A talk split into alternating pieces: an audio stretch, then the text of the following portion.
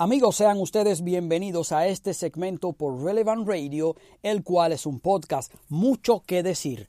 Agradezco a Lismar y a Eliu Ramos desde lo más relevante de Relevant Radio en español. Nosotros, viendo la política, analizando y reflexionando desde una perspectiva conservadora. ¿Y por qué? Para conservar lo que hay que conservar, la ética, los valores, la honestidad, la familia y nuestra fe.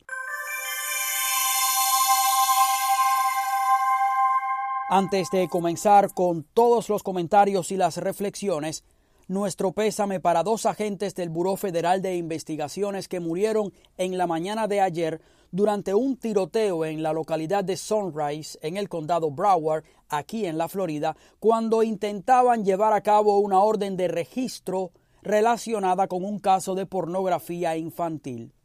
Los agentes fueron identificados por el director del FBI, Christopher Wray, como Daniel Alfin, de 36 años, y Laura Schwarzenberger, de 43 años. Otros tres agentes resultaron heridos en toda esta balacera que se armó ocurrida a las 6 de la mañana aproximadamente en un barrio residencial del condado Broward.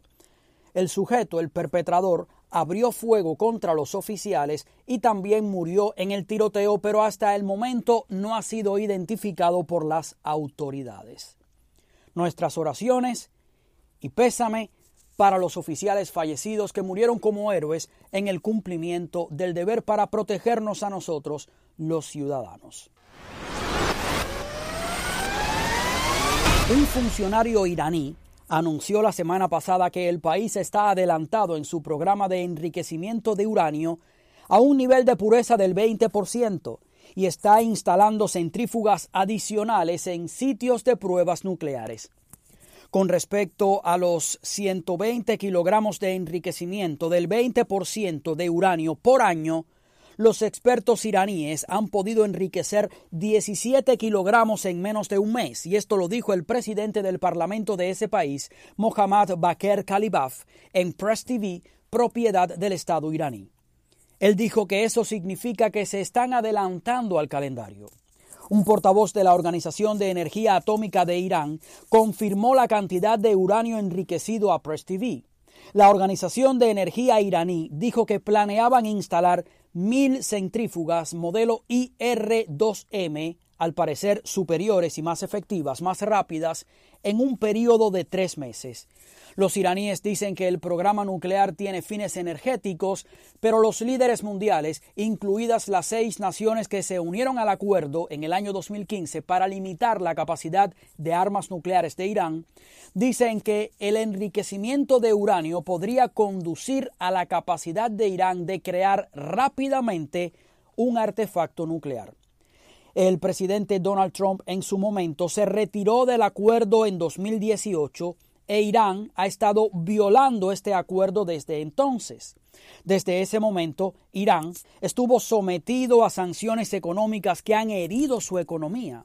Les han provocado una tremenda crisis y todo para impedir ese desarrollo nuclear de Irán la decisión de Irán de aumentar sus pruebas nucleares se produce cuando el nuevo secretario de Estado de los Estados Unidos, Anthony Blinken, dijo el pasado miércoles que Estados Unidos estaría interesado en volver a este plan de acción integral conjunto ese Comprehensive Plan of Action, conocido como JCPOA, o sea, el acuerdo con Irán, para ayudar a limitar las capacidades de armas nucleares de Irán a cambio de un levantamiento de las sanciones económicas. Están probando fuerza con este nuevo gobierno. Pero Estados Unidos ha dicho que solo se unirá si Irán vuelve a cumplir plenamente con el plan, incluida la limitación del enriquecimiento de uranio de ese país, de Irán, a menos del 4% de pureza. Recuerden ustedes que el 14 de julio de 2015, China, Francia, Alemania, Rusia, Reino Unido y Estados Unidos, además de la Unión Europea y por supuesto Irán, firmaron el Plan de Acción Integral Conjunto para garantizar que el programa nuclear de Irán sea exclusivamente pacífico. Este plan fue firmado en tiempos de Obama y varios expertos han dicho que le compró tiempo a Irán o sea, creó un lapso en el que Irán supuestamente no haría nada, unos 15 años, para después tener, entre comillas, permiso o por lo menos libertad o por lo menos poder desarrollar su plan nuclear. Está claro que las intenciones de Irán siempre han sido de muerte a Israel e Irán ha patrocinado el terrorismo, en particular al grupo Hezbollah, y lo trágico es que no se ocultan para toda esta retórica. Por cierto, 10 senadores republicanos se reunieron ayer con el presidente Biden en la Casa Blanca para negociar un nuevo plan de estímulo económico y no llegaron a ningún acuerdo. Eso fue, para ser precisos, el primero de febrero, que se reunieron hace un par de días. Están en esas negociaciones. El parlamentario noruego Peter Eide o Aide nominó a Black Lives Matter para el Premio Nobel de la Paz por lo que él llama la lucha contra la injusticia racial y la inspiración que este grupo ha tenido para diferentes instituciones y países para ir cambiando lo que él cataloga de un racismo sistémico. Más o menos fue así. No sé qué información ha recibido este parlamentario o qué medios de comunicación consume para informarse. Y digo esto porque por culpa de Black Lives Matter, cientos de ciudades con sus propiedades han sido destruidas. De hecho, ha habido más de 2.000 edificios dañados. Entre el 26 de mayo y el 22 de agosto del año pasado, se produjeron entre 8.700 o 7.500 incidentes en dependencia de la agencia que se consulte, y más de 500 de estos incidentes terminaron en revueltas con delitos cometidos alrededor de 2.000 policías heridos y al menos 12 policías muertos hasta junio del año pasado, según Yahoo News. Y les recuerdo, como dije en un episodio anterior, que me fue muy difícil encontrar este dato, porque hay demasiados, entre comillas, fact-checkers que tratan de quitarle responsabilidad a Black Lives Matter en todo esto. Recuerdo como un reportero de uno de los canales de la prensa complaciente que muchos consumen lamentablemente, hacía su reporte y decía que la mayoría de los protestantes en ese momento eran pacíficos, mientras atrás se veían neumáticos quemados. Muchos políticos y personalidades de los medios han dicho varias veces que Black Lives Matter son protestantes pacíficos mayormente, desde Oprah Winfrey pasando por Michelle Obama hasta el mismo Barack Obama. El punto es que no se mencionaban los saqueos y todavía se ignoran y se justifican. El entonces candidato Biden no mencionó durante la mayor parte del tiempo de campaña de la campaña pasada la violencia de Black Lives Matter. La campaña de Biden empezó a hablar del problema de la violencia con mucho tacto para no herir a Black Lives Matter cuando dieron la voz de alarma desde CNN y el mismo Don Lemon lo dijo, este comentarista de CNN dijo que estaban perdiendo en las encuestas porque no estaban hablando de la violencia y tomando al toro por los cuernos.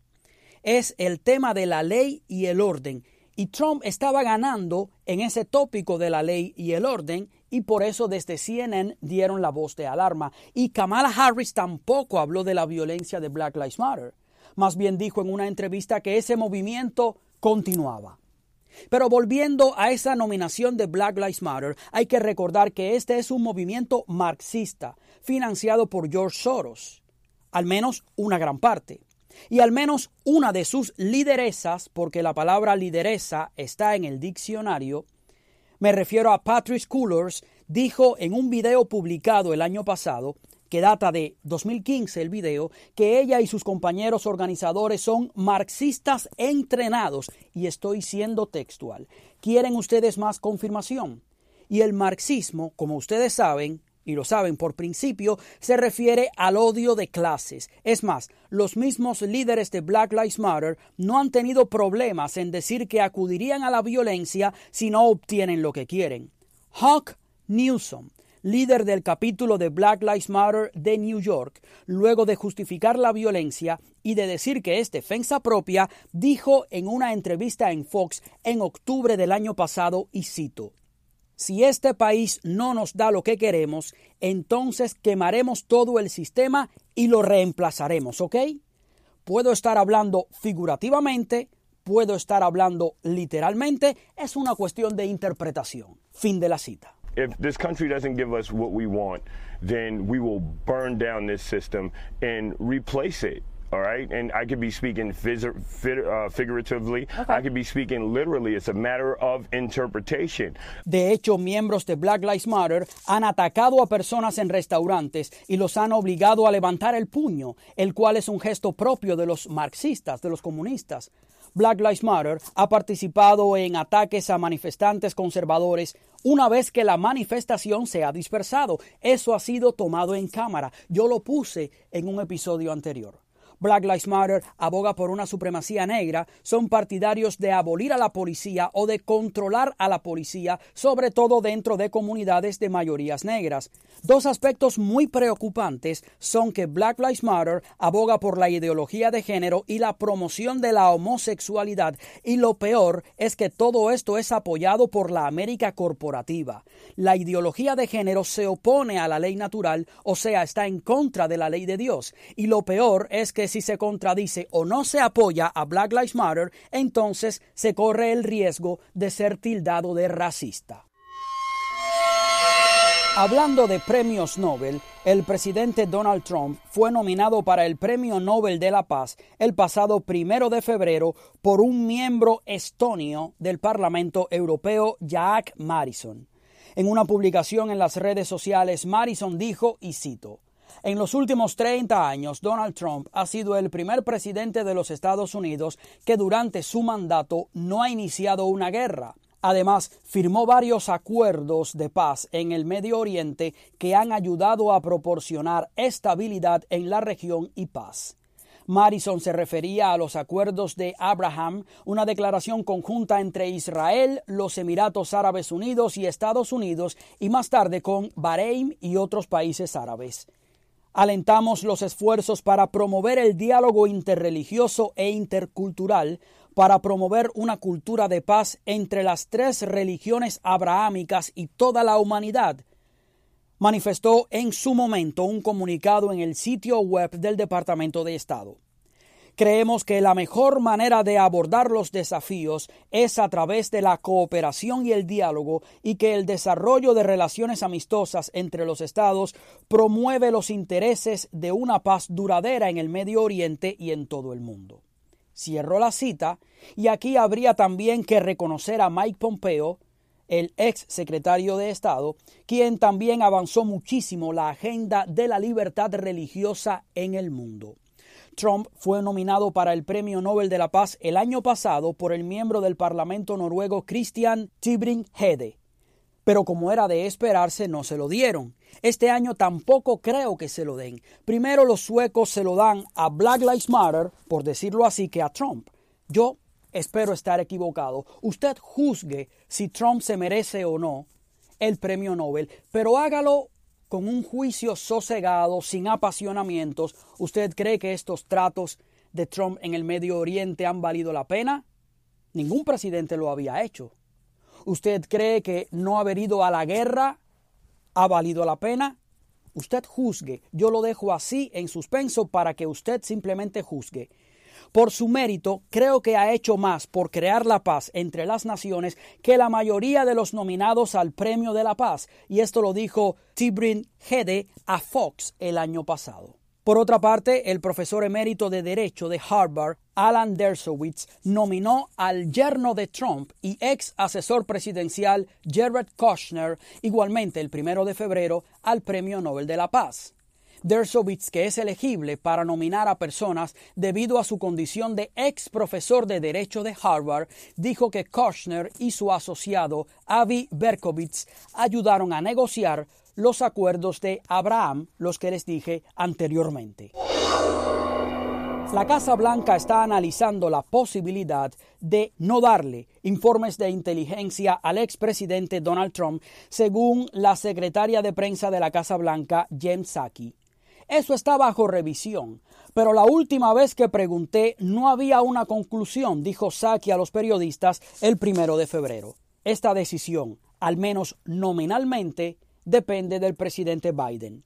Los expresidentes reciben sesiones informativas de rutina, lo que se llama briefings, y pueden acceder a información clasificada.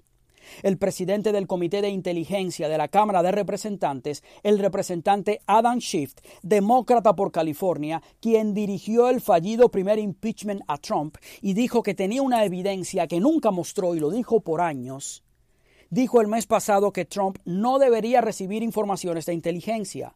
No hay ninguna circunstancia en la que este presidente deba recibir otro informe de inteligencia, ni ahora ni en el futuro, dijo Schiff a CBS. El odio que muchos le tienen a Trump ya es enfermizo.